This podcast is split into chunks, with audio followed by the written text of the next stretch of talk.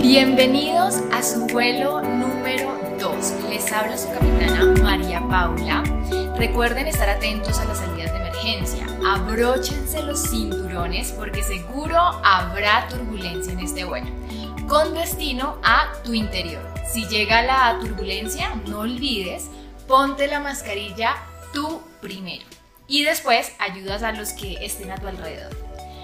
Es un gusto compartir este viaje y este vuelo contigo, Nancy. Nos Bienvenida. Súper, lo que más disfrutamos, ¿no? Total. Excelente. Bienvenida, muchísimas gracias por aceptar. Es un gusto tenerte acá. Muchas gracias por invitarme. Yo feliz de estar acá y de emprender este viaje contigo. Qué linda, qué linda. Bueno, eh, he invitado a Nancy porque me encanta su contenido, me encantan muchos temas de los que ella habla, así que hoy traemos temas súper interesantes. El minimalismo, los hábitos y, por supuesto, la salud mental, que es súper importante en este canal, en este podcast y en todo lo que hacemos. ¿Listo? Entonces, Nan, te voy a hacer unas preguntas y vamos a ir como construyendo a medida de que vamos realizando este vuelo. De. Bueno, ¿podrías explicarnos un poco sobre el minimalismo? ¿En qué momento decidiste entrar a este mundo? Yo sé que ya hay documentales y hay muchos eh, espacios donde hablan de esto, pero por ejemplo, personas como yo no tenemos ni idea, así que empecemos por lo básico. ¿Qué ¿Qué es? es? Yo creo que yo tuve mi primer acercamiento al, al minimalismo muchísimo antes de que estuviera como en tendencia o estuviera de moda, porque a mi papá siempre le interesó mucho eh, el tema del minimalismo y es algo que yo escuchaba desde pequeñita. Entonces, mi mamá no, no es minimalista para nada, pero mi papá sí, entonces él traía como estas ideas de depuremos, intentemos tener los espacios más, eh, no sé, como más visualmente limpios. Y eso era algo que yo escuchaba en mi casa y pues cuando tú eres pequeñito como que no le pones mucho cuidado, pero ya cuando empecé a crecer y cuando empecé a vivir sola, digamos que todas esas ideas empezaron a tener sentido y mm, eso coincidió con el momento en el que empecé a crear contenido y también con el momento en el que el minimalismo finalmente se hizo tendencia. Sí. Entonces dije como, wow, esto es algo que mi papá me ha hablado desde hace como 15 años y mm, ahora también puedo transmitir estas ideas que yo aprendí desde muy pequeña y que también veía un poco materializadas en mi casa, porque aunque mi mamá no lo era, mi papá sí lo era, entonces ellos llegaban como a acuerdos comunes de lo que de hasta dónde podía llegar cada uno con su forma de, de ver. En, en el caso de la casa era como la decoración o de pronto el orden. Eh, entonces, sí, creo que ese fue mi primer acercamiento al minimalismo y ya cuando decidí empezar a hacer contenido sobre minimalismo, claramente empecé a averiguar más, ver documentales, leer, no sé, blogs, leer libros y, um, y siento que es una, es como un estilo de vida o, o una política de vida que beneficia en muchos sentidos tu, tu día a día. Lo que me comentabas me trae como a otra pregunta que por ahí tenía en mente y es lo difícil que puede llegar a ser cuando tienes personas a tu alrededor que no lo son. Ajá. Es decir, tanto como el minimalismo, como, no sé, ser vegetariano, como tantos hábitos o como que se adaptan a- al estilo de vida y que yo los quiero y me gusta, pero por ejemplo mi pareja no o mi familia no. ¿Cómo era esta dinámica en tu casa? O sea, tuvo complicaciones y para ti, o sea, ya ahorita en tu mundo, en, con tus amigos, con tu pareja, ¿cómo es esto? En mi casa, siento, lo que te decía, siento que mis papás llegaban como a acuerdos y nunca lo vi como un conflicto, sino más como una idea rara en ese momento que mi papá traía a la casa y entonces ellos decían como, bueno, ¿cómo lo, lo instauramos sin que se sienta pues como que nos estamos deshaciendo de todo y que estamos viviendo con una mesa y una cama? Sí, total. ¿No? Eh, entonces sí, creo que era algo muy de acuerdos y hoy en día, traída esa pregunta que tienes a mi vida, siento que estoy en una posición muy cómoda porque yo vivo sola. Entonces, acá en mi casa, pues, mi casa, mis reglas, ¿eh? Mando Pero, yo. mando yo.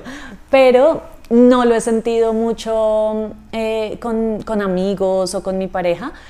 Creo que porque yo tengo un pasado irónicamente shopaholic, ¿sabes? Yo Ok. compraba un montón, ropa, ropa, ropa, libros, o sea, todo lo compraba en exceso. Entonces, siento que la gente a mi alrededor realmente era o es mucho menos consumista de lo que yo fui en algún momento. Entonces, nunca los veo como "Ush, consumistas porque sé que mi pasado era peor, Ok. ¿sabes? Y si intento, y eso lo aprendí, no sé si sepas, pero yo fui 12 años vegetariana. Entonces, eso lo aprendí con el vegetarianismo y es ser muy respetuosa de que no todo el mundo piensa como tú, Total. ¿sabes? Entonces, me pasa lo mismo con el minimalismo. Veo de pronto, y más en la industria en la que trabajo, gente consumiendo un montón o de pronto eh, fomentando consumo en exceso, ¿sabes? Porque finalmente todos consumimos. Sí. Acá no voy a decir, yo nunca consumo. El punto es cómo consumes, cuál es esa línea en la que ya te estás sobrepasando y cuál es la línea que es un consumo consciente y que al final te hace feliz, porque también está bien como darte tus momentos y tus gusticos, ¿no? Que fue lo que en algún momento me pasó con el minimalismo, que me fui al otro lado y empecé a dejar de disfrutar un poco lo que era vivir la vida normal y consumir de manera cotidiana. Entonces sí, volviendo a la pregunta, no, no he sentido ningún choque con la gente a mi alrededor, pero creo que viene de un lugar de entender que no todos piensan igual a mí. Ok, mira que con esto que me mencionas, eh, en mi caso, mm, no, he visto como par documentales, mm, me he informado, sin embargo yo sí estaba antes como en el otro extremo. Entonces, ¿También eras consumista extremo? no, en el Ah, otro el extremo otro de extremo. no consumir. Ok. Entonces, eh, como que me eduqué muy ahorradora. Claro. Entonces soy, soy ahorradora, es decir, hoy en día lo soy, Ajá. no he cambiado eso. Sin embargo, ya lo llevaba a un extremo. Entonces era como, me daba como gastar algo, era Culpa. como culpa, como no, y si lo necesito después. Y, y me era muy difícil. O si algo costaba tanto y te ofrecen más, ¿no? Eh, te añado eh, salsa de tal y te cuesta 10 mil pesos más. Ajá. Entonces para mí era como, decía así en el momento y después era como, no, ¿por qué acepté 10 mil pesos más cuando podía pagar esto? Claro. Entonces era como esa sensación de, estaba en el otro extremo. Ya gasto más. Te das permiso. Me doy permisos. Pero sí, sí sabía y lo reconocía y, y lo hablé con varios amigos o personas como me pasa esto, me es difícil gastar. Entonces, como, como los planos de cada persona, ¿no? O sea, para, en tu caso es como, no, necesito ayudar. Eh, También va el tema del planeta, ¿no? Entonces, necesito ayudar al planeta en ese sentido. Y en mi caso era como, no, necesito cuidarme a mí también, darme premios, eh, disfrutar lo que gano y poder gastarme cositas y también a la gente que quiero. Total. Sí, yo siento que como todo, la clave está en el equilibrio. El equilibrio. ¿no? Y el equilibrio consciente, o sea, que en ese equilibrio estés como teniendo en cuenta todos los aspectos, como tú dices, el planeta, tu felicidad, que no estés pasando por encima tampoco de las finanzas, por ejemplo, de tu hogar o de, de ti misma. Entonces, sí, el equilibrio es la solución a absolutamente todo. Eso es lo que yo he aprendido en el, en el camino, como siempre me he ido a extremos y, y en los extremos me he estrellado y he tenido que volver al balance. Y te pregunto, ¿eso te pasó con el tema de ser vegetariana también? Con el tema de ser vegetariana me pasó que, y esto sí quiero que quede súper claro y siempre lo digo, no es que no se pueda ser vegetariano, sí se puede, pero yo no fui responsable al reemplazar como conscientemente la proteína. Entonces yo, por ejemplo, decía, si en un restaurante no había una opción vegetariana, yo fácilmente decía, entonces no me traigas carne, sino tráeme una papa. Y pues no es un reemplazo Claro. adecuado, ¿sabes? 12 años con proteína que no es la que tu cuerpo requiere, sino muy por debajo de lo que yo necesitaba, trajo consecuencias de salud que en un momento me llevaron al médico. Pero por eso siempre soy muy, o sea, me gusta aclarar que no es que no se pueda, o sea, no es que ser vegetariano te va a llevar al médico como le pasó a Nancy Loaiza, sino que Nancy Loaiza no fue juiciosa reemplazando sus proteínas y por ende pasó esto. Y al momento de, mm, digamos, de buscar una solución, sí me pusieron los dos escenarios en los que debía empezar a llenar mi cuerpo otra vez de proteína, consumir los requerimientos de proteína adecuados. Y mi médico me dijo como respeto tu, pues, tu postura, Sin embargo, el proceso va a ser mucho más rápido con proteína animal. Sí se puede hacer con vegetal. Revísalo y me cuentas. Y, y ya fue un tema de mi salud, ¿sabes? Entonces dije, si el proceso va a ser más rápido y va a ser más efectivo con proteína animal, lo voy a hacer por este lado. Y volví a comer animalitos. es que es difícil, es difícil esa decisión. Es muy difícil. ¿Y después de 12 años? Claro. Te cuento.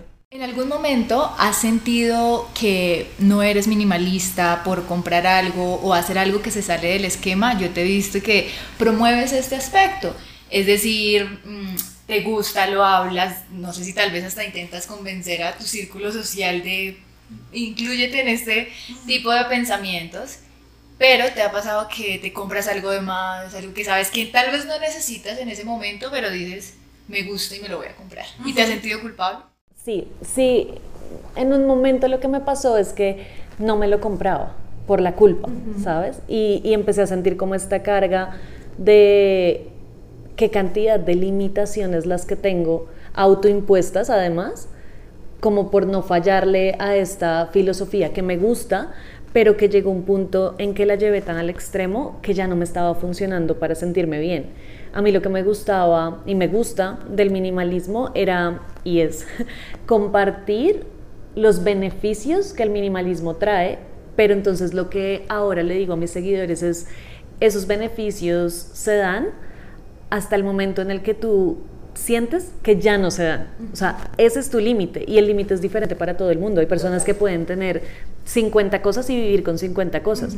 Hay personas que de pronto pueden ser súper minimalistas en la ropa, pero no en los libros. Por ejemplo, les encanta tener un montón de libros y está bien. El punto es encontrar como ese sweet spot en el que tú dices, acá me funciona, acá soy feliz, acá veo los beneficios, pero no me voy a llevar a mí misma a, limitarme y a mm, como a frustrarme solo por ponerle un nombre a mi estilo de vida. ¿Sabes? Y a mí me pasó muchísimo con la ropa y eso lo conté hace unos días en, en mis redes sociales y es como yo empecé a hablar de minimalismo y la gente me empezó a cuestionar mucho que, que yo me vestía diferente y bueno, con diferentes prendas. El Get Ready With Me. El Get Ready Hay que. Me, exacto. Entonces, y no. Y, y así no grabara Get Ready With Me, a mí siempre me ha encantado la ropa, ¿sabes? Claro. Y siempre me ha gustado como tener diferentes prendas y combinarlas y demás. Y como la gente me empezó a cuestionar esto, yo decía, pero yo soy minimalista en todos los aspectos de mi vida, menos en la ropa. Entonces, para ser coherente, también voy a empezar a hacerlo en la ropa. Y, y con el paso del tiempo, y tuvieron que pasar tres años, empecé a sentirme súper frustrada porque yo solamente, yo tenía cinco pantalones, cinco camisas y a mí no, y yo les contaba esto a mis seguidores y yo decía, la frustración no estaba en repetir ropa porque a mí me vale cinco repetir ropa, como esa idea de, ay, estoy repitiendo ropa, Sí. para mí no existe, yo veo a alguien repitiendo ropa y me es súper indiferente. Y tampoco me importa que la gente vea que yo repito ropa.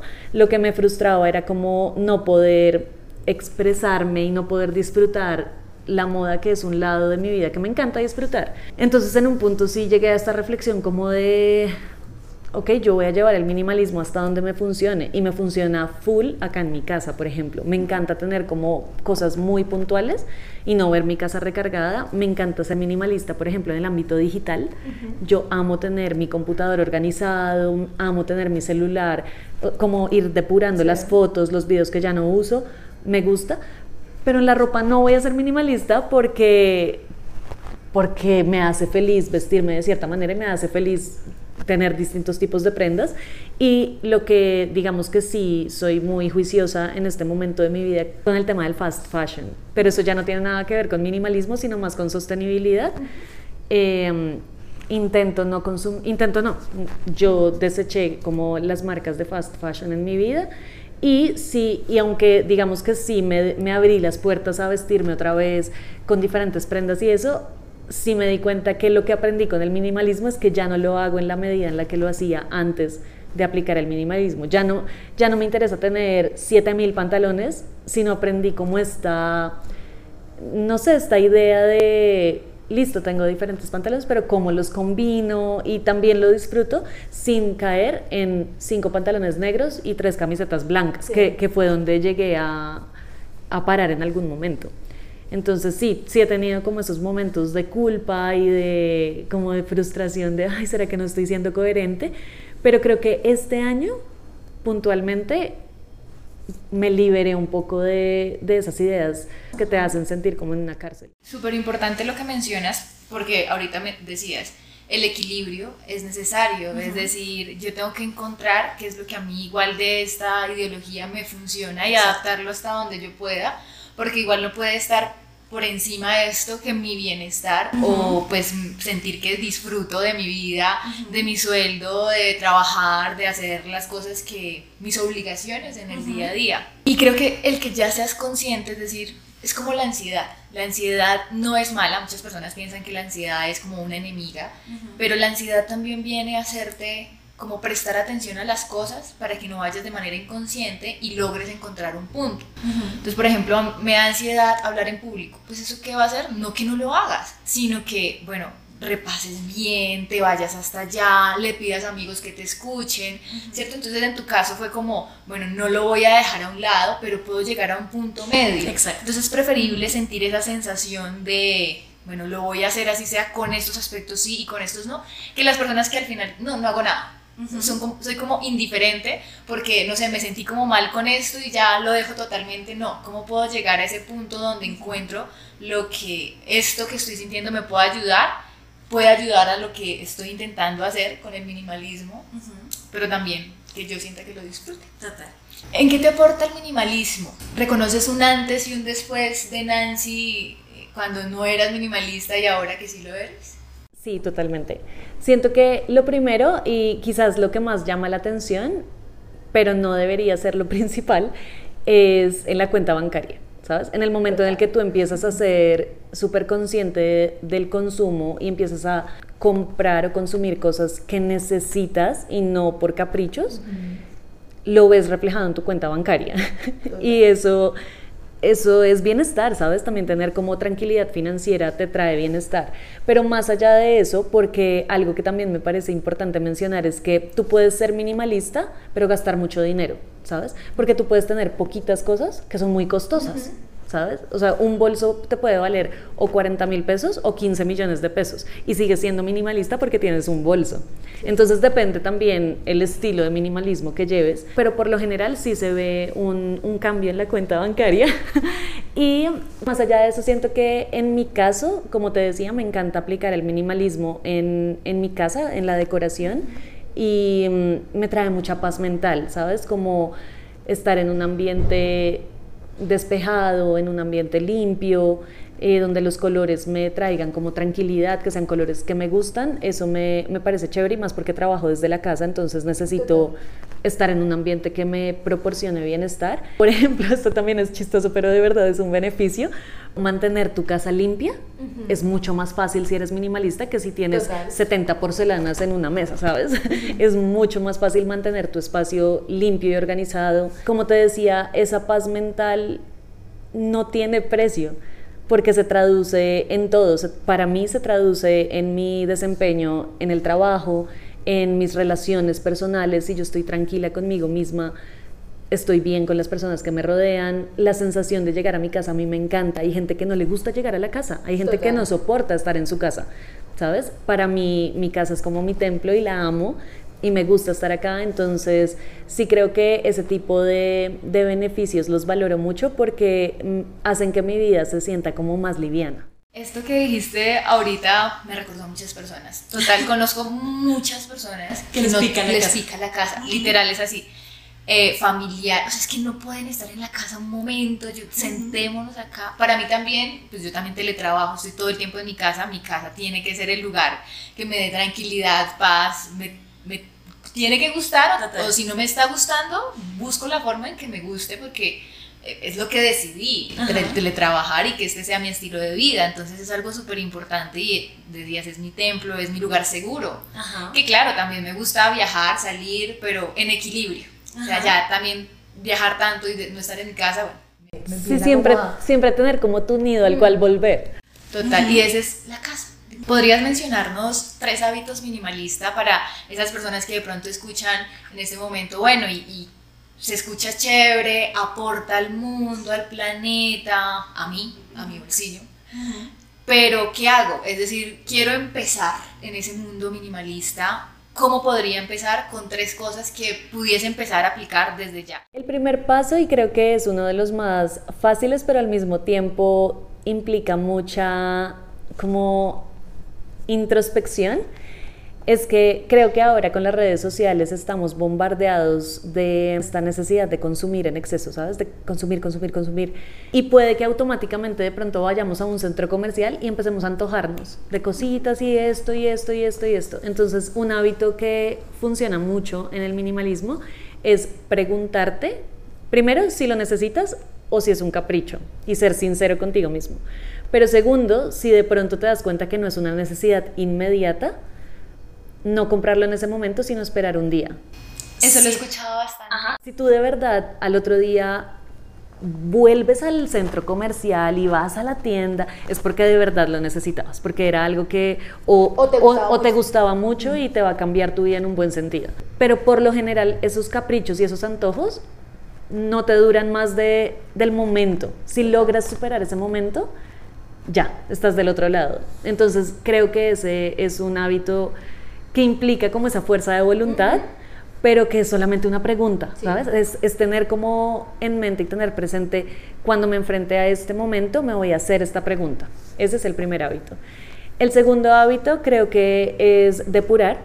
No tiene que ver con el consumo, sino tiene que ver con tu casa. Entonces, eh, no sé, de pronto un, coge un día del fin de semana y no depures toda tu casa, sino coge ese cajón que es tu desorden terrible y empieza a sacar las cositas que no usas, que no te sirven. Y creo que el minimalismo también tiene una, no sé, como un ingrediente muy importante que es trabajar el desapego, ¿sabes?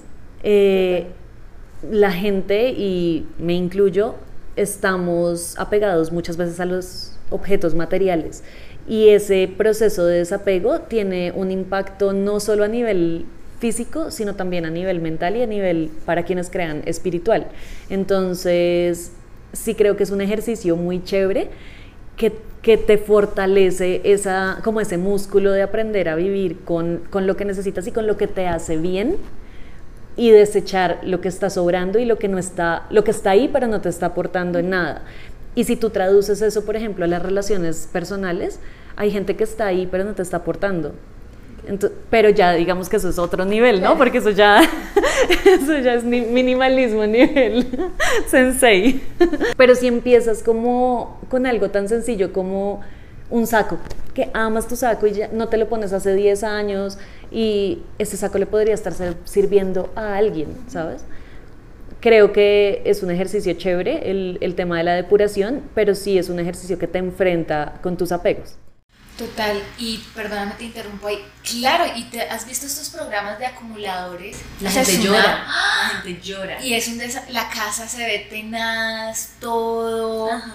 Yo hago este ejercicio como de sacar cosas de mi casa cada tanto y hay cosas que de verdad guardamos que ni me sirven a mí ni le sirven a nadie. Lo único que están haciendo es llenar mis closets de cosas. Y eso estresa. Eso estresa. Claro, porque tú vas a buscar algo y no encuentras. O, o abres ese armario y dices, no, mejor lo cierro. O sea, como que no lo quiero ni ver. Todo Sí. ahí guardado. Todo acá se ve lindo, pero ahí guardado. Eso está donde ni lo abramos, no. O sea, como una retención a esa, a esa parte de la casa que también hace parte de tu casa. Total. Y guardas cosas que. ¿Para qué? O sea. Nunca lo voy a usar. Nunca lo voy a usar, yo lo tengo guardado hace años y ahí va a estar, ahí lo quiero seguir dejando, o de pronto le puede servir a un niño, a Ajá. alguien que quiera jugar con él, o sea, no sé, tantas Total. cosas, Total. Sí, o sea, que uno guarda. Yo siento que un gran principio del minimalismo es la utilidad y si algo no te es útil a ti, le puede ser útil a otra persona y tú lo tienes guardado en un cajón y en un closet.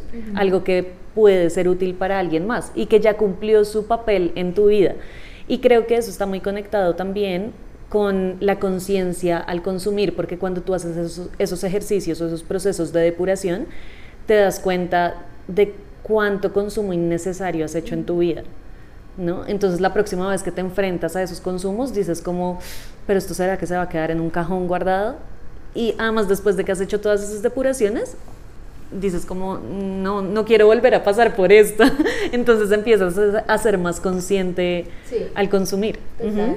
Y eh, un tercer tip lo, lo llevaría, como te decía ahorita, al plano digital. La gente cree que lo digital, como no es material, no está ocupando un espacio, pero lo digital también tiene una huella ambiental. Entonces, ajá.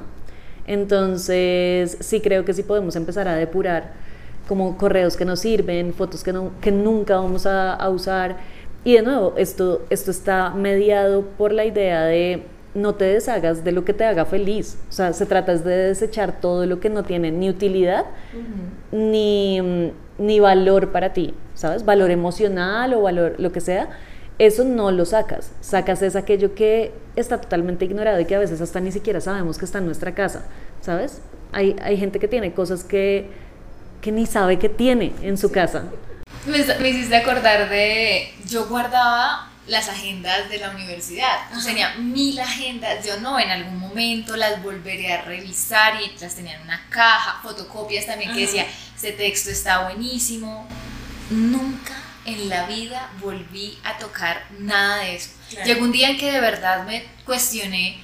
Voto esto, o sea, sé que acá hay un montón de información, pero de verdad la voy a si ya googleo todo. Ajá. O sea, ya se me. Ah, una pregunta, no, voy a ir a mi agenda del semestre tal que ya no. ni me acuerdo que viene ese semestre. No va a pasar. No va a pasar. Entonces, claro, uno guarda un montón de cosas y de archivos también de la universidad, de si hizo un diplomado, una clase, de verdad que tanto utilizamos eso. Claro. Yo creo que guardarlo bueno está bien por un tiempo, Ajá. mientras a ver si de verdad va a ser una herramienta que vas a utilizar.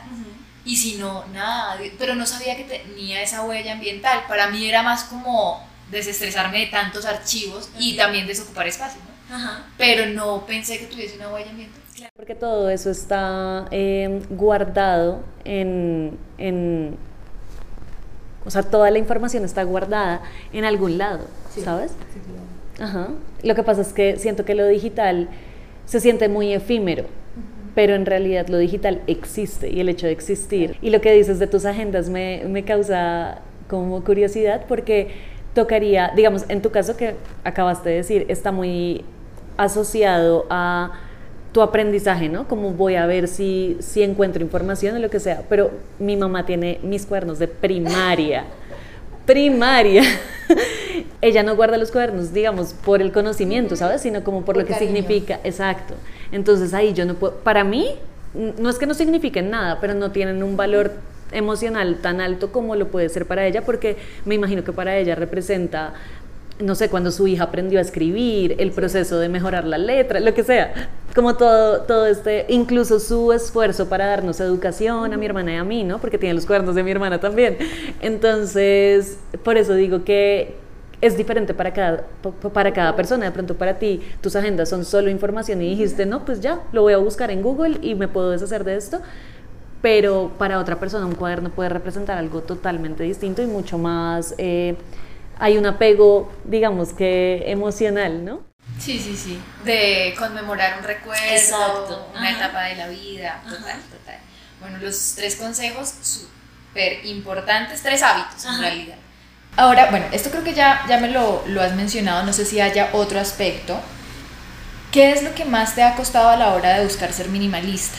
Bueno, aparte del tema de la ropa, que era lo que me decías, ¿ha habido algo en tu entorno o de otro tipo de objetos? O... 100% que tengo la respuesta. Ok. mi trabajo. Ok. Porque mi trabajo, pues yo soy influenciadora, ¿sabes? Trabajo con marcas, trabajo, digamos que promocionando productos que le puedan servir a la gente. Sí. Y muchas veces me han cuestionado como, pero si tú nos dices que seamos minimalistas y luego me estás diciendo que compre un labial. Y es como, sí, sí es cierto, pero ese labial igual te lo vas a comprar. Yo te estoy recomendando el buen labial, el mejor labial. Pero, pero sí siento que hay como una guerra interna muchas veces de les estoy diciendo que consuman, pero también les estoy diciendo que sean minimalistas, pero ahí Y es que la cuando- gente lo lleva todo al extremo Claro, y claro, quieren pero- encontrar el pero siempre. Exacto, pero siento que ahí es cuando entra como el, el mm, criterio de cada persona para decir, por ejemplo, yo, yo aplico el minimalismo en mi vida, no siento que yo sea para nada minimalista, sino aplico el minimalismo Sí. y lo que me funciona del minimalismo, Total. pero también consumo contenido de otros creadores de contenido o veo comerciales de televisión y yo sé lo que me funciona y lo que no me funciona. Claro. Ahí está mi criterio, me pueden estar recomendando cosas. Y agrade- la verdad, yo sí agradezco las, las buenas recomendaciones Claro. de la gente y busco reviews cuando voy a buscar un producto.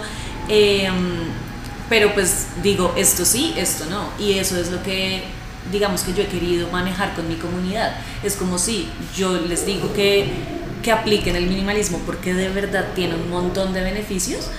Pero si algún día están buscando tal producto, yo te recomiendo dónde lo puedes encontrar. Y, y tú más que nadie sabes que soy bien, bien, eh, como Consciente de lo que vas a recomendar. Sí, soy súper estricta con, con lo que recomiendo porque me cancelaron una vez hace mucho tiempo por recomendar un producto en el que de verdad yo no creía y yo he contado esta historia y he dicho como, sí amigos, me vendí.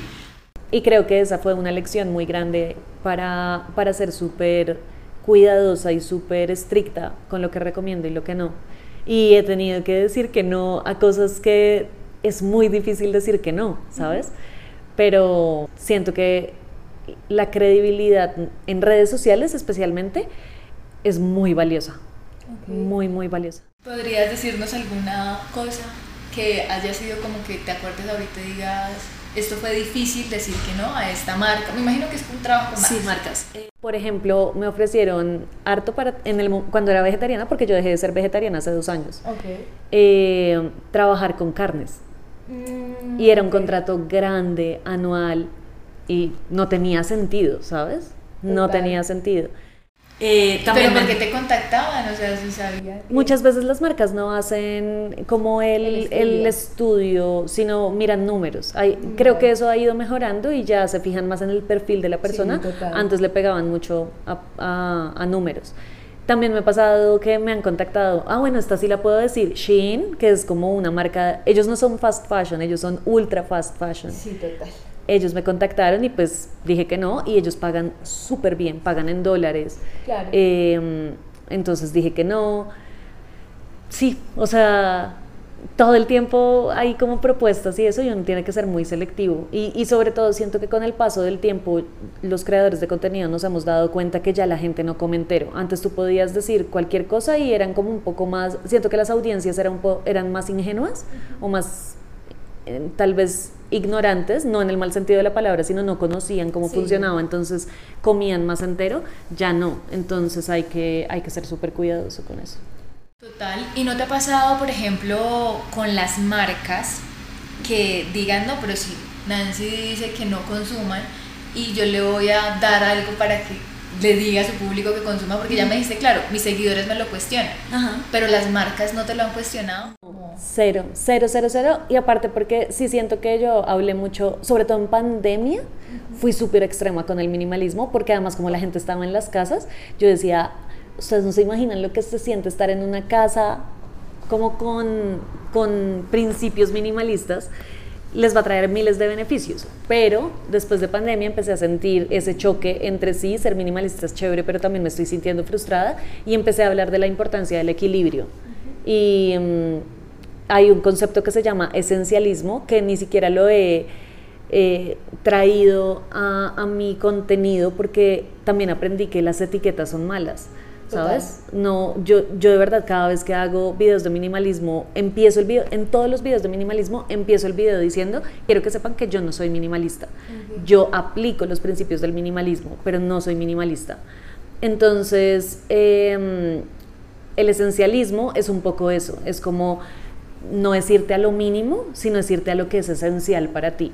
Y siento que es un, un concepto más equilibrado. Y precisamente no lo he querido traer por el tema de no volver a etiquetarme, pero creo que es un poco lo que estoy implementando y, y fomentando en la gente, que es como, yo sé que yo les dije, hagamos esto, hagamos lo otro, pero hoy que yo lo hice y que ya pasé por esta experiencia, les digo que en el momento en el que empiecen a sentir culpa, en el momento en el que empiecen a sentir frustración, escúchense a ustedes mismos y actúen y, y paren, ¿sabes? Porque si ya solo por, por poner en práctica un estilo de vida tu salud mental se empieza a ver afectada, no tiene sentido. Solo por tener una casa con cinco cosas o un armario con tres pantalones, no. Bueno, esta sé que también ya hemos tocado un poco por ahí el tema, pero por ejemplo te ha pasado, sé que vives sola y claro, eso te ayuda Claro. eh, a ser minimalista, pero te ha pasado tal vez en viajes con amigos, con tu pareja, que son viajes largos o viajes seguidos. Entonces, como en esta dinámica, ver que, no sé, tal vez tienes alguien cercano que está consumiendo demasiado, o tu misma pareja, y como que uno quiere influenciar en la gente que uno quiere en, de manera positiva. ¿Te ha pasado o no que tengas como algún choque en algún momento? No, Siento que, como te digo, yo esa lección la aprendí con el vegetarianismo. Sí. Entonces, y la aprendí hace mucho, ¿sabes? Yo empecé a ser vegetariana en el 2010. Entonces, siento que es como una lección superada de esto me funciona a mí, te lo comparto y a mi círculo no se lo tengo que compartir porque Ajá. pues ellos ven mis historias, ven mi contenido, entonces ellos ya saben de qué hablo y asumo que la gente toma lo que le funciona y no quiero entrar a, a ser esta persona cansona de estás consumiendo mucho, ¿no? Porque cuando era vegetariana, los primeros dos o tres años, sí era la persona de no deberías comer carne, Sí. ¿sabes? O, o estás comiendo un cadáver. Así, o sea, claro, estamos hablando de una Nancy de 20 años, ¿no? De pronto también más inmadura, más, eh, no sé. Pero proceso de ser vegetariana y de hecho dentro, dentro de esos 12 años, dos años fui vegana. Eh, sí me, me ayudó a despegarme y a y alejar mucho esa idea de querer influir en quienes están a mi alrededor. Si alguien está interesado, esa persona se va a acercar a ti, ¿sabes? Tú no, tú no logras nada haciendo push a la gente, los alejas más. Siento que cuando le haces tanto push a la gente con algo, terminan sintiendo es fastidio por eso que les estás queriendo como obligar a, a pensar o a sentir. Mira que toda la razón. Y yo siento que a ti pues con estos temas, ¿no? Pero todos tenemos ciertas cosas que consideramos es lo mejor, es bueno. Por ejemplo, en mi caso, la terapia, la salud mental, los límites, el autocuidado. Y como que también tuve mi época donde intentaba influir en la gente. Entonces también era como, claro, la canzona o la que, "Ay, es que no sé si contarle a, a Mari esta situación o porque de pronto me regaña. Claro. Sí, o sea, sentían como mi, mi reflexión o mi momento como un regaño. Entonces sí, también tuve ese momento en que dije, ya, o sea, cuando alguien me pregunte de, quiero ir a terapia y saben que yo pues tengo un equipo, listo, ahí va a ser el momento. Cuando alguien me se acerque a decirme algo terrible que le está pasando, ese va a ser mi momento. Y que lo hacen, o sea, lo siguen haciendo eh, y eso, bueno, me da como esa tranquilidad, no fue tanto, pero sí se me dificulta, sobre todo con la las personas que más convivo, no sé, mi pareja, eh, mi esposo, que todo el tiempo estamos juntos, claro, hay cosas que yo he influido en él y eso no, no puedo como quitarlo ni borrarlo y que seguiré, ¿no? Pero sí intento cada vez ser menos porque es que es muy difícil sacar como, eh, llegar a ese punto que tú me dices, no, yo ya logré saber que no y la persona es como él es, se lleva lo que puede y lo que no. ¿Sabes yo qué creo? Perdón, te interrumpo. Yo creo que la gente cambia porque quiere. Total. ¿sabes? O sea, tú no puedes lograr un cambio en una persona si esa persona no tiene la semilla de querer cambiar. Que hay que respetar esos procesos de la gente, ¿sabes? Sobre todo en algo tan personal como el minimalismo, o sea, como con qué autoridad yo le voy a llegar a decir a alguien cómo se gaste su dinero, cómo decore su casa, ¿sabes? Creo que es algo de, mira lo que me funciona, Además, yo muestro es como desde mí, o sea, yo nunca soy como hagan, sino esto es lo que yo hago, esto es lo que me funciona. Si tú quieres eh, como probar, dale y me cuentas, ¿no? Pero, pero si no, no, no me ha pasado ya. Menos mal, porque sufriría mucho. Yo me acuerdo cuando sufría con el vegetarianismo y no. No quiero volver a pasar por eso. A mí me pasa de vez en cuando, pero ahí también lo estoy trabajando.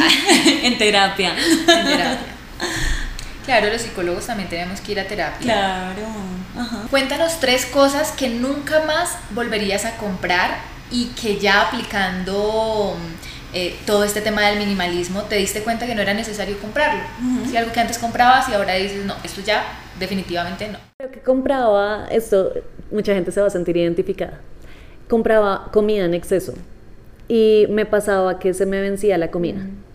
Ahora soy muy cuidadosa con eso. Prefiero hacer varias veces mercado en la semana que ver comida vencida. Me, me parece terrible. Entonces, y antes yo sí era como, como en el momento del impulso del mercado, como 15 naranjas, 7 bananos. O como que uno se imagina recetas. Exacto. dice, no, esto estaría Sí, como buenísimo leche de coco, ¿no? con una receta. Y nunca Sí. hace la receta. Ajá, exacto. Eso me ha pasado a mí un montón. Entonces, creo que Una cosa que también nació de- del minimalismo es el exceso de ropa. Lo que te digo, yo sí, ya ahorita equilibré el tema, pero definitivamente no compro, de verdad no compro ni un cuarto de lo que yo compraba antes, es que era terrible, o sea, era excesivo. Entonces, sí, ahora, y lo pienso mucho antes de comprar una prenda, analizo, me espero, O sea, de verdad yo aplico la eso. pregunta. Exacto, me hago la pregunta. no la compro ahí, sino digo como dos, tres días y sí, definitivamente ya, y es un momento de felicidad, debo confesar. Pero sí, comprar ropa en exceso ya no, ya no lo hago. Y, eh, ah, bueno, y de nuevo, es que el espacio digital para mí es clave porque es donde trabajo y mis dispositivos eran un caos antes. O sea, yo tenía 70 mil carpetas, tú entrabas al escritorio de mi computadora y era un montón de archivos y mm, no es de comprar, pero sí es de consumir, ¿sabes? Intento, intento tener mis espacios digitales muy limpios e igualmente con las redes sociales. Yo, mira que esto es algo súper chistoso y la, la gente siempre es como, ¿en serio? Pero yo casi no consumo contenido. Y tengo amigos que me dicen, tú no miras mis historias. Y es como, es porque no he mirado las historias de nadie. O sea, no te lo tomes personal, sino yo, yo intento no consumir tanto. Yo entro a las redes sociales a montar contenido, ¿sabes? Veo las historias un ratico, cinco minutos, diez minutos, y me salgo con, con historias ni siquiera, ni siquiera me dan ganas. Con TikTok sí es un ejercicio de autocontrol. Porque en TikTok me, me puedo quedar horas, pero sé que no debo, ¿sabes? Aparte porque siento que limita mucho como mi autenticidad un poco. Termina todo el mundo haciendo lo mismo de todo el mundo. Y, y no por copiar ni nada, sino porque te influencias de eso que consumes. Entonces intento como alejarme un poquito de eso, al menos para, para que sean mis propias ideas. Mm, Poquito no creo, yo creo que es bastante Sí. lo que haces. Eh, y no, súper bien, es decir, es un reto para muchas Es personas, es un reto gigante. yo, digo- yo siento que lo he intentado varias veces, pero también me pongo como, es que estoy porque también me da ideas para crear contenido o ver lo que está en tendencia para hablar de ese tema. O sí, como que me- uno se pone muchísimas al crear contenido, porque también creo mucho contenido constantemente, se acaban las ideas, se acaban. Entonces, bueno, ¿qué está pasando para hablar de eso que está Claro. pasando? Que puedo tal vez adaptar de, no sé, hay un nicho totalmente diferente, abogados, ¿qué puedo adaptar a mi contenido? Claro. Entonces como que esa es la excusa constante, pero claro, cuando me doy cuenta sigo un montón de gente, ve, paso horas viendo historias, paso un montón de tiempo en TikTok también que me encanta.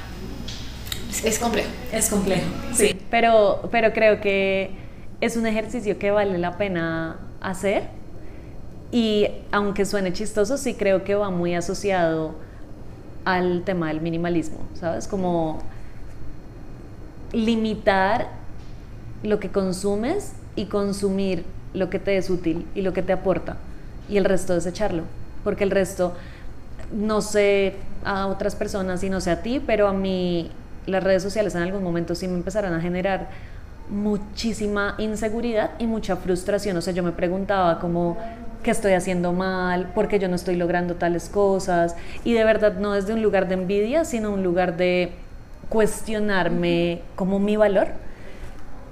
Entonces dije, como no, tengo que empezar a consumir algo que me haga sentir bien. O sea, yo consumiendo cosas que me hacen sentir súper poca cosa, ¿no? Entonces, sí creo que es un ejercicio que es interesante de hacer, pero me tomó tiempo. No es como, ay, yo un día me levanté y dije, no voy a consumir más redes sociales. No. O sea, es un proceso que progresivo. fue progresivo y es un y progresivo que empezó desde pandemia porque esa sensación de sentirme frustrada y de, y de compararme y de, pronto decir como que estoy haciendo mal que yo no crezco tanto como tal persona siento que me empezó en pandemia cuando estábamos todos pegados 100% al celular. Ajá. Entonces sí, creo que ha sido un proceso de, de más o menos tres años. Yo creo que esto le pasa a muchos creadores de contenido, a muchos influencers. Es o sea, normal. creo que, claro, por más de que tú trabajes tu autoestima, tu seguridad, el no compararte y que sepas que lo estás pensando y es absurda la comparación porque no debería pasar, porque cada uno es diferente, porque cada uno crece a su ritmo, está. Total. O sea, es imposible que no esté y tiene que trabajarse ese aspecto. Claro, tú dices, bueno, una opción es o alejarme totalmente.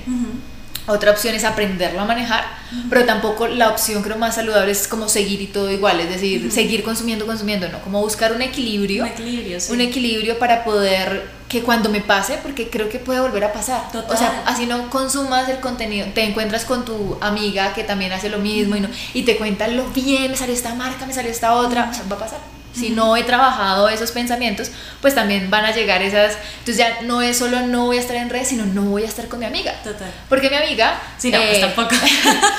Pero, o sea, la mente. Claro, tal vez si no lo lo- trabajas te puedes ir hasta ese... Claro, o sea, tal vez se vuelve tan automático el, el evitar, porque también es como, bueno, evito ese, las situaciones que me llevan a pensamientos como de este estilo, en ese Ajá. ejemplo de comparación.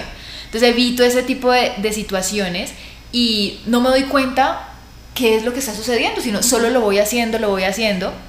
Entonces sí me parece súper importante lo que tú mencionas, ese equilibrio. Claro, también hay personas que literal son, sigo a esta persona y me genera esto. Claro. También a veces es la persona. Sí. Em, los cuerpos tan perfectos, la vida tan perfecta. Uy, a mí los cuerpos me generan mucha inseguridad, mucha. O sea, yo digo como, "Ah, ¿cómo hacen? eh?" Es real. y yo me quiero comer la hamburguesita. ¿No? Y ellos comen hamburguesa, o sea, están con su cuerpazo comiendo hamburguesa. Sí. Sí, ¿por sí, qué? sí. Ah, Sí, es, es complicado. A mí quizás sí sea un mecanismo de evitación, ¿se llama? O evasión, no sé. Ajá, pero, mm, pero sí creo que es que uno mira a veces como personas, pues yo veo, no sé, cuando o sea, hay, hay como un eh, estudio que dice cuántas horas pasa la gente en redes sociales Sí. durante el día y Es uno dice como 7 horas, 8 horas y es 8 horas viendo la vida de otras personas. ¿Para Sí, qué? O sea, total. uno debería estar 8 horas enfocado en su vida y coger una o dos horas, ¿no? máximo, o sea, de verdad, en serio, o sea, tampoco, tampoco quiero que piensen que yo no le veo las historias a nadie. Nancy nunca está en redes sociales, no, sí, pero sí me controlo. Porque si no me quedo ahí, o sea, es que tengo la conciencia de que me encanta, ¿sabes? Entonces me quedaría ahí horas y horas y horas y, y tiene impacto negativo en mi productividad, en mi salud mental, en todo. Total, total, eso sí es totalmente cierto porque cada vez es más tiempo, cada vez son más gente interesante, Ajá. entonces sigues más gente, más historias por ver. Total. Ay, Dios mío. Sí. Es todo, todo un tema. También he visto que te enfocas mucho en los hábitos. Esto que me mencionas, Ajá. todo esto que hemos hablado al final es Hábitos, total. Es un tema que te gusta, que te apasiona y que creas contenido sobre esto. Ajá. Em, ¿Qué crees que para Nancy ha sido decisivo a la hora de crear hábitos? Es decir, tienes como tu fórmula o la, el, el 1, 2, 3, como de cositas sencillas que tú le pudieses decir a quien nos está escuchando, mira, a mí me funcionó de esta manera. Pruébalo, si no te ha funcionado de otra forma, tal vez este puede ser. Uf, Es que siento que depende del hábito, ¿sabes? O sea, no, en mi caso eh, personal no es lo mismo, por ejemplo, la formación de hábito de hacer ejercicio que la formación del hábito de dejar de consumir redes sociales. Fue distinto el proceso. Entonces, algo de lo que puedo hablar en este momento que ya lo creé, ya lo creé el hábito. ¿eh? y me siento muy feliz, es que yo nunca había sido constante con el ejercicio. Eh, y ya llevo dos meses. Eso para mí es algo que nunca había pasado en mi vida, porque si yo a la segunda semana no veía resultados, me desmotivaba y decía, el ejercicio no es para mí, estoy haciendo esto para nada, estoy perdiendo el tiempo. Bueno. Y siento que hay que encontrar el por qué, pero el por qué que te motive, ¿sabes?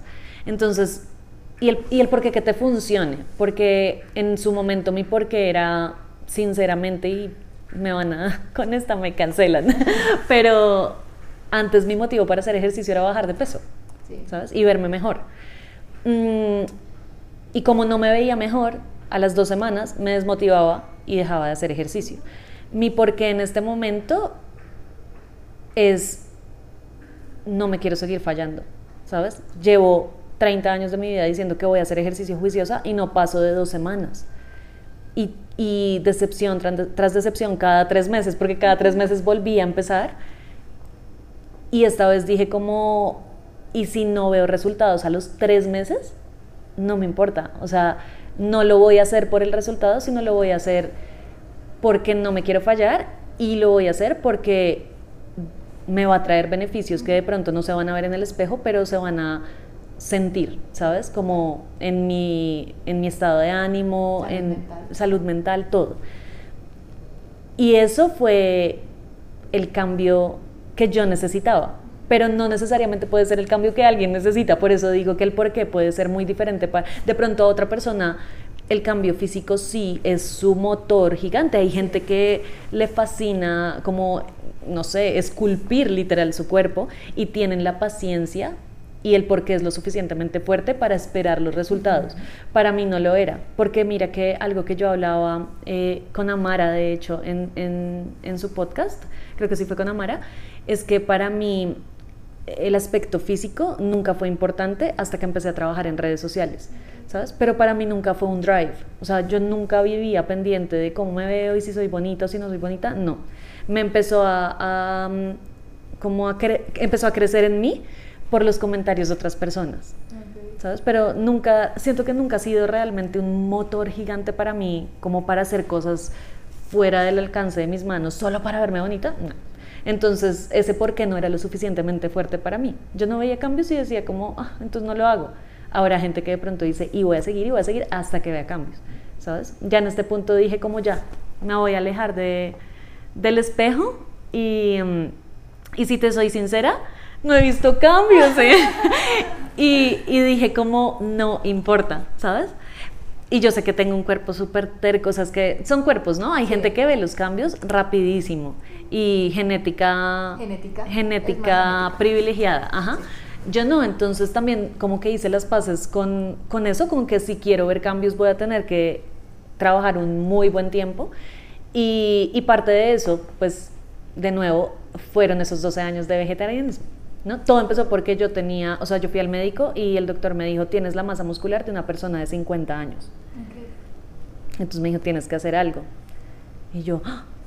entonces estoy como en todo ese proceso. Y el ejercicio es buenísimo para Claro. eso, para aumentar la masa muscular. Ajá. Bueno, con respecto a, ese, a eso que me comentas, hay algo pues también que te cuento como desde mi lado, como lo veo yo. El para qué es súper importante. El para qué es lo más importante. Y como tú mencionas en psicología, se llama como clarificar tus valores, es decir, lo que a mí me mueve no es lo mismo que a ti te mueve. Y eso es claro, o sea, pensar que, bueno, ya con el tema del ejercicio, si ver resultados es muy difícil. Yo s- tengo el hábito de hacer ejercicio, yo hago ejercicio hace tal vez dos o tres años, en gimnasio, horas, soy muy juiciosa, muy disciplinada. Em, y me ha pasado... he pas- Aprendan. He pasado de todo. En este momento siento frustración porque no siento en este momento los resultados que quisiera. Claro. En otros momentos, no sé, hace dos años estaba como más delgada, ¿sí? Y me sentía mejor, claro. Entonces como que empecé a buscar otras cosas como aumento de masa muscular, porque si aumentas masa muscular no puedes reducir tallas, pero si haces eso, o sea, es un mundo. Es todo un totalmente. mundo, ajá. Y la alimentación y esto, ta, ta, ta. O sea, es un mundo total. Y yo tengo muy claro mi para qué, que es por salud. Voy a hacer ejercicio, me da vida, mi- disminuye mi ansiedad, o sea, es lo máximo. Pero claro, o sea, uno también quiere ver sus resultados. O sea, eso, eso es como hago ejercicio, me voy a ver de tal forma. Y llevar tanto tiempo y no verlos es como, ay, qué frustración, pero es el cuerpo, pero es también la alimentación, pero es también que te gusta viajar y en los viajes no puedes hacer ejercicio o comer de la misma manera, pero es también que te gusta hacer estas cosas, entonces es como una lucha interna, sin embargo, el hábito, a pesar de sentir, yo creo que este es el periodo donde más frustrada me he sentido con este aspecto, no, no se va a ir, ni lo voy a quitar, ni lo voy a... Claro, me da rabia, me frustro, pero cuando creas un hábito tan consciente, tan que encuentras otras cosas del para qué, que literal es que sin ejercicio yo siento que mi vida no es la misma, o sea, mi salud mental, mi ansiedad baja, mi estado de ánimo no se escala tan rápido, no me da tanto enojo, por ejemplo. Eh, siento que me ha ayudado todo esto y a también ser disciplinada. Claro. O sea, la disciplina se entrena de una forma. Y siento que el, el orgullo de uno mismo al Sí. ser disciplinado, ¿no? O sea, me imagino que tú sientes, ahorita que dices que llevas dos años, me dan ganas de decirte felicitaciones, ¿no? Lo que tú decías, me cumplo. Exacto. Es que es ese, me, cuando yo me cumplo, le estoy diciendo a mi mente que puede hacer lo que yo le digo. Sí, entonces es más fácil crear hábitos cuando tú te consideras que eres una persona que te cumples. Por ejemplo, si tú tienes una amiga y tú le dices, eh, ven, veámonos tal día, y esa amiga no llega, o llega tarde, y al siguiente día también, y al siguiente, tú adquieres un concepto de tu amiga y, Y ya dices, después como, ah, ay, no, esta amiga nunca cumple, nunca nos vamos a ver. Entonces, lo mismo contigo, si tú no te cumples, pues tú misma vas adquiriendo un concepto de ti, ¿para qué me digo cosas así que no voy a cumplir? Entonces, uno no quiere, uno representar eso para uno, para uno mismo. mismo. Ajá. Entonces, lo que tú dices es muy importante, Ujú. cumplirme. Cumpl- si me voy a poner una meta que yo sé que al final no, no pues la pongo más pequeña, la pongo más pequeña, la po- hasta que me resulte tan sencillo que empieces a cambiar el concepto acerca de mí, si me cumplo, así sea muy sencillo. ¿Cuáles son esos tres hábitos, Nan, que han hecho un antes y un después en tu vida? El primer hábito es yo soy, yo soy tan organiza tu casa, pero de verdad tener mi casa organizada es un hábito y es, es un hábito, Es un porque- hábito. es un hábito, ajá, porque tienes que hacer algo todos los días para mantenerla organizada. Tienes que quitarte la ropa y ponerla donde pertenece, tienes que mm, terminar de comer y lavar la losa, ¿no? Es más una meta general que se desglosan varios En varios hábitos, exacto. Ajá. Entonces, sí, pues varios hábitos entonces serían esos. Pero no, vamos a englobarlo en tener mi casa organizada. Eh, otro hábito que es muy sencillo, pero yo noté la diferencia en mi cuerpo, es tomar agua. Y yo antes no tomaba agua. Yo era de esas personas que podía pasar todo el día sin tomarme un vaso de agua, porque a mí no me da sed. Entonces, sí lo tuve que trabajar como un hábito porque no era algo que me naciera. O sea, digamos, en- mi novio, a él le dan ganas de tomar agua. A mí me toca recordarme que debo tomar agua. Entonces lo empecé a ver en todo, en el pelo, en la piel, en las uñas, en, en la digestión, todo. Y mm, aunque suena muy básico, sé que muchas personas batallan con el hecho de tomar agua. Total. Entonces, por eso lo menciono, porque de verdad sí, sí hizo la diferencia en mi vida. Y mm, otro hábito que cambió mi vida, creo que ah, este hábito no lo tengo hace mucho, lo empecé en enero, pero pues ya vamos para cuatro meses y he sido muy juiciosa y es journaling. Y toda la vida yo había dicho, no, eso no conecta conmigo. Me dolía la mano, entonces yo decía, ¿para qué voy a hacer algo si me duele la mano? ¿Qué escribo? Bueno, un montón como de cosas que en su momento no conecté, lo intentaba, pero no conectaba. Y este año dije, no lo voy a, o sea, he escuchado que de verdad tiene muchísimos beneficios, voy a mm, intentarlo al menos una semana. Me puse como esa meta de, lo voy a hacer todos los días durante una semana. Día 4 yo ya estaba, ta, ta, ta, cuatro páginas, o sea, en verdad, como que me empezó a fluir y empecé a sentir el beneficio. Y tengo, ay, este sí, este, este es un hábito que tengo y me parece muy bonito y lo tengo hace mucho. Y es tener un diario de gratitud. Entonces, yo todos los días de mi vida anoto tres cosas por las que estoy agradecida. Eso lo hago, o sea, en mi canal lo pueden ver, creo que desde como 2019, pero ahorita lo que, lo que estoy haciendo, que es como un- una adaptación de ese diario de gratitud, es un diario de logros, porque yo tenía esta idea, a pesar de que yo terminara el día cumpliendo las tareas, tenía como esa vocecita dentro de mí que era como, pero hubieras podido hacer más pero tenías tiempo, o sea, mi- mientras mm, hablaste por teléfono, hubieras podido ir lavando la losa. O sea, siempre es mucha exigencia y siempre pensando como que me faltó el centavo para el peso. Entonces, creé como, yo no sé si eso existe, pero es un diario de logros. Entonces, todos los días anoto lo que logré en el día para tener como materializado frente a mí la lista de las cosas que realmente realicé y son logros, pueden ser logros súper básicos, ¿sabes? Como fui al gimnasio, saqué a Sami. Eh, son cosas que antes de pronto pasaban desapercibidas y por eso yo sentía que no estaba haciendo mucho, pero como ahora anoto todo, me doy cuenta que durante el día hice tantas tareas que no tengo como darme palo, o sea, es como una, un reflejo de, mira que si estás logrando cosas, deja de ser como tan dura contigo misma. Total. Y es, de hecho, este va de primeras. ¿eh? este creo que ha hecho un cambio en, en esa voz o en ese diálogo interno que yo tenía antes, que era tan, tan, tan duro con, conmigo. Súper. Excelentes hábitos como para dar ideas, por si quieren eh, este año o en cualquier momento. No hay que esperar a que sea enero nuevamente para Total. establecer metas. Hay muy buenos hábitos que cuidan muchísimo de tu salud mental, de ti, te ayuda a hacer introspección, excelente. Y ahí viene la siguiente pregunta, que es, ¿cómo está tu, tu salud mental ahorita mismo? ¿Qué tal va ese espacio en tu vida? Estoy en terapia. Estoy en terapia. Y eh, um, lo máximo. Siento que yo nunca había tenido la experiencia de, de ir a terapia y te agradezco por abrir ese espacio para mí. Y siento que ha sido una experiencia súper reveladora de, preguntas, no reveladora en el mal sentido, sino que he llegado como a, um, no sé, a descubrir cosas de mí que antes pasaban desapercibidas, ¿sabes? O que antes nunca les había dado tantas vueltas.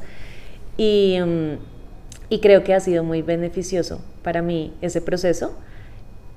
Y por ende creo que mi salud mental ha mejorado eh, gracias a, a la terapia. Vayan a terapia. Ok, excelente. Muchas gracias por ese consejo también. No, pero de verdad, cero, cero, cero mediado. Yo sé que se ve Sí. sospechoso, pero de verdad, yo he Lo que pasa es que no puedo, pues porque es algo muy personal, la terapia es algo como tan Sí. privado que no les puedo decir como qué fue eso que descubrí en terapia, qué fue eso que viví o qué fue eso que me, di- que me dijo Total. mi psicólogo, pero sí he descubierto un montón de cosas que estoy trabajando y que me han hecho sentir mejor y que han hecho que mi día a día se sienta mucho mejor, ¿no? O sea, no es como, ay, cambié mi personalidad, no, es, es que el día a día se siente mejor, cada paso que das en la vida se siente mejor. Muchas personas piensan que ir a terapia es como cuando tengo un trastorno, Ajá. un diagnóstico eh, o se me está cayendo el mundo encima. Básicamente, no sé, me estoy divorciando y, o no sé, se me murió un familiar o se me está cayendo el mundo encima. Ajá. O un trastorno, pero no es este el, el- el único porque el día a día trae tantas cosas, tantas cuestiones que vamos haciendo de manera tan automática Ujú. por temas que viví en mi infancia, por temas que me repitieron todo el tiempo mi familia o mis amigos o por una experiencia que viví y es como, bueno, puedo sacar lo mejor de mi vida, exprimir al máximo este rato que tengo acá, pues ¿por qué no voy a hacerlo, Total. cierto? Ujú. Entonces, también de eso, de eso va y de eso se trata. Sí, es súper, es como súper liberador. Ok, qué lindo. Chévere. Ahora te voy a hacer unas preguntas que estas sí todos los invitados las responden. Ok. Y mm, es lo primero que venga a ti, lo primero que venga a tu mente.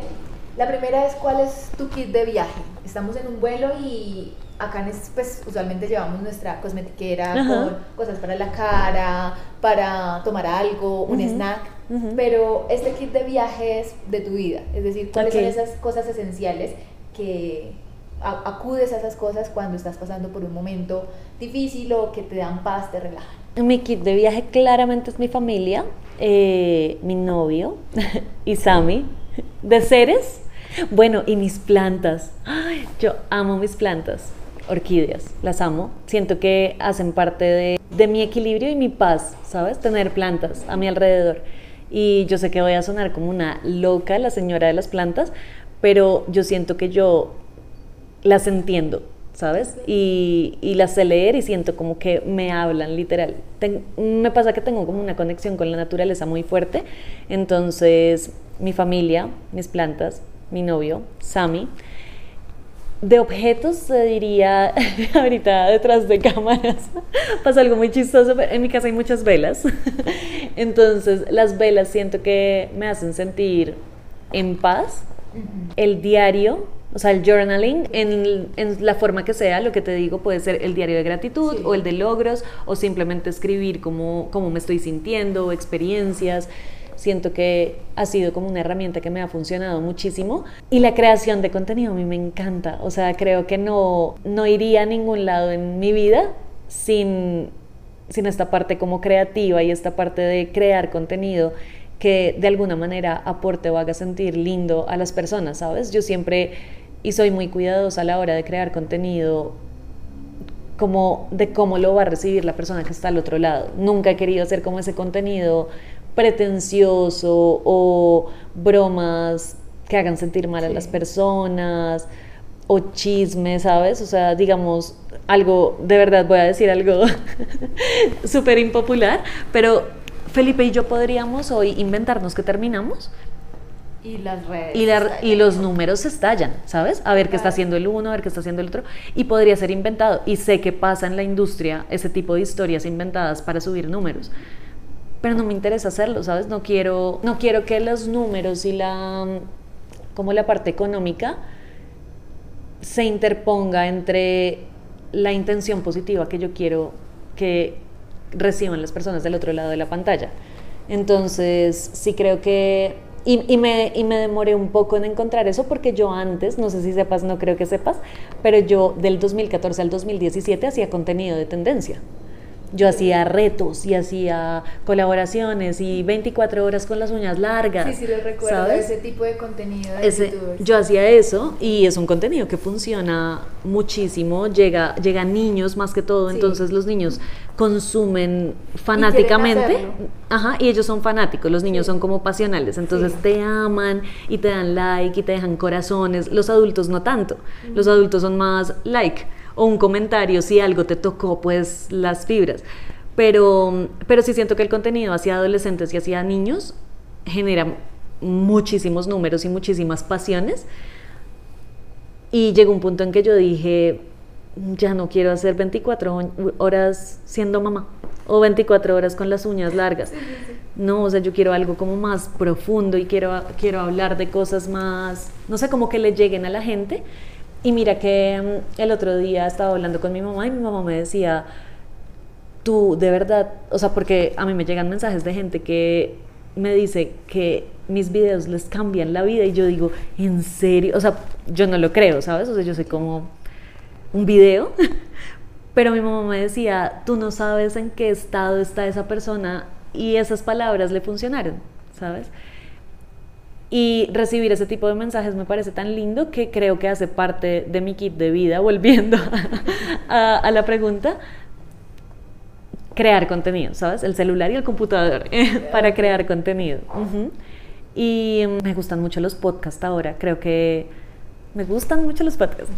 creo que también hacen parte de mi, de mi kit, como escuchar puntos de vista distintos, cosas que, que me hagan pensar diferente. Me gusta como escuchar cosas que no sean necesariamente lo que yo pienso, o sea, no tanto como reforzar lo que ya pienso, sino si yo veo un título de algo que es totalmente opuesto a lo que yo pienso y que sé que me va a chocar, digo como voy a hacer el esfuerzo de ver esto para ver cómo es ese otro punto de vista, ¿sabes? Creo que eso ayuda mucho a que uno abra la mente y aprenda a lidiar con opiniones distintas a la de uno, Sí, sí, sí, ¿no? sí. Eh, Totalmente. Y ya, y mm, ¿qué más dentro de ese kit? Ay, No sé cuál es tu kit. Mi kid, ay Dios. eh, no, pues ya me. mm, Personas también. No lo- cuando, lo- cuando hice la pregunta no me lo imaginé así, pero ya como que sentí la culpa. Mi familia, mi esposo, Claro. mi perro, claro. Y ya como de objetos, yo también hago journal, entonces eso para mí es oh, indispensable. El ejercicio también me da la tranquilidad y la paz que no encontraba en otros aspectos. Y aprender. Siento que pues, me encanta muchísimo aprender, entonces yo escucho podcast todo el tiempo Ujú. pero como que me enseñen algo de, no sé, de marketing, Claro. de cómo expresarme mejor, de mantener la asertividad, de, de temas de redes sociales, o sea, me encanta como estar todo el tiempo aprendiendo. Ujú. Ese sería como mi kit ahorita. Ay. Mm, ¿Cuál es tu destino soñado? Mi destino soñado. Grecia. Mm. Me parecería lindo, pero la verdad no es así como soña. dice- No, ¿sabes cuál es mi destino soñado? Pero ni siquiera es un destino, sino es un evento. Eh, a mí me encanta el tenis y me gustaría ir a Wimbledon, que es en Londres. Ok, Creo que ese. perfecto. ¿Con cuál es la inseguridad que más te cuesta viajar? Hablando del viaje como la vida misma. El cuerpo. Ok. ¿Tienes dos personas que admires, una que conozcas y una que no? La. Una que conozca, eh, mi mamá, la admiro muchísimo, siento que es una mujer muy inteligente. Eh, ¿Sabes qué admiro mucho de mi mamá? Su capacidad de mm, transmitir sus sentimientos y sus emociones. Yo no tengo esa misma capacidad. A mí me cuesta un poco como, no sé, es un miedo tonto. No sé si eso, es- ni siquiera sé de dónde viene, si es a verme ridícula o a mostrarme demasiado vulnerable, no sé. Pero ella, ella, y es así como súper a flor de piel y te dice lo que siente. Y si ve una película y quiere llorar, llora. En cambio, si yo quiero llorar, yo me hago la fuerte, yo soy como, que no se vaya a salir la lágrima. Entonces, creo que le admiro mucho eso a ella y lo que te decía, súper inteligente, linda persona, mi mami. Y una persona que no conozca, de verdad admiro a muchas personas, pero como para no hacer la historia larga, admiro mucho a Roger Federer, que es, un, es uno de los mejores tenistas eh, en la historia.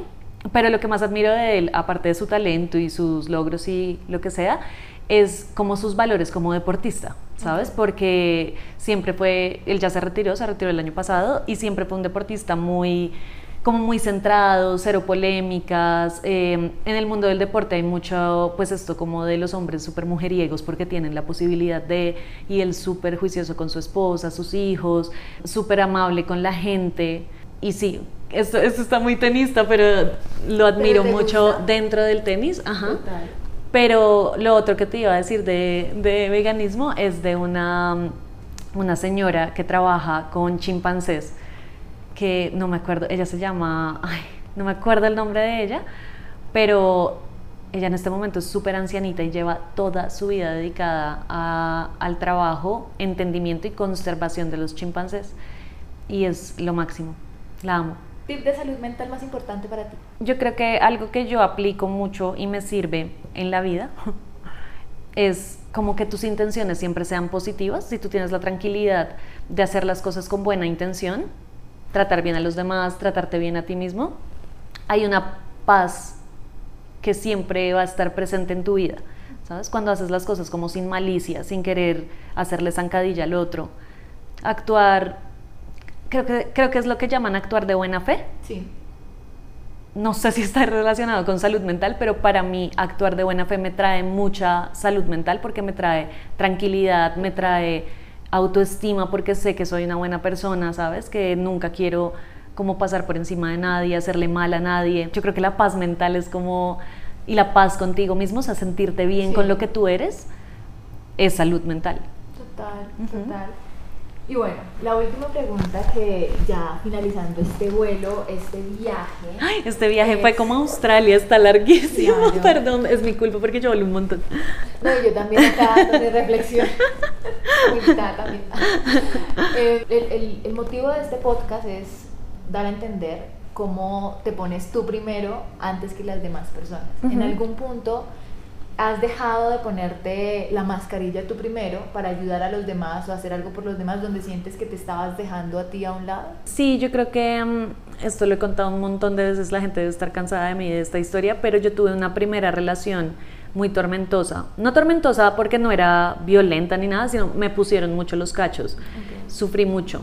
Y mm, creo que perdonar y perdonar y perdonar porque la otra persona me decía, quiero estar contigo, volvamos, fue un poco dejarme a mí de lado Por, por esa persona. por esa persona, ¿sabes? Y a- aunque al final también era por mí, por ese apego, Sí. ¿sabes? Pero, pero sí creo que, que gran parte también era como, pero pobrecito, pero le duele.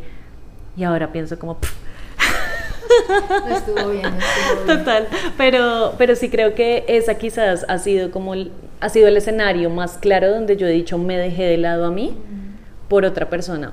Y, y pasó tan joven, o sea, eso fue una relación que duró desde que yo tenía 14 años hasta los 20, 21.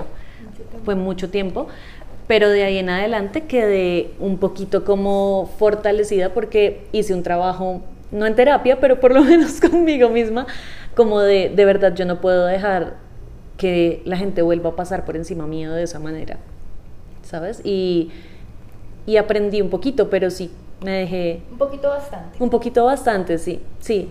De ahí en adelante debo decir que he tenido relaciones muy bonitas, mm, que por una u otra razón no han funcionado, pero, pero no volví a tener que pasar por eso y creo que por lo menos no volví a un patrón, que, que era mi miedo. Yo decía, uy, ¿qué tal, qué tal yo haya creado un patrón y empiece a repetirse esto, ¿no? Y no, no pasó. Gracias. Pues me encantó este viaje contigo. Como estamos también en primera clase. eh, Ay, ahí estamos en primera business. clase, claro, acá es traje un pequeño detalle. Ay, me muero. Muchas gracias. Y yo es que no, no dejes la bolsita ahí, yo te la dejo allí. No me di cuenta en qué momento la bolsita volvió ahí. Yo toda, cuando yo llego yo como, no, pero no la dejes ahí en el piso, vente la pongo allí en la mesita. Lo destapo ahorita. Como tú quieras, ¿no? Bueno, está bien. ¿No? ¿Todavía no? Como quieras. Después les cuento. Ok, me encantó, muchísimas gracias. Creo que reflexionamos sobre varios temas y eso es lo más importante, que cada uno tal vez con lo que se haya sentido identificado pueda lograr hacer un análisis de, que, de lo que comentamos les puede ayudar o mejorar y excelente viaje. Gracias. Llegamos sanas y salvas a nuestro destino.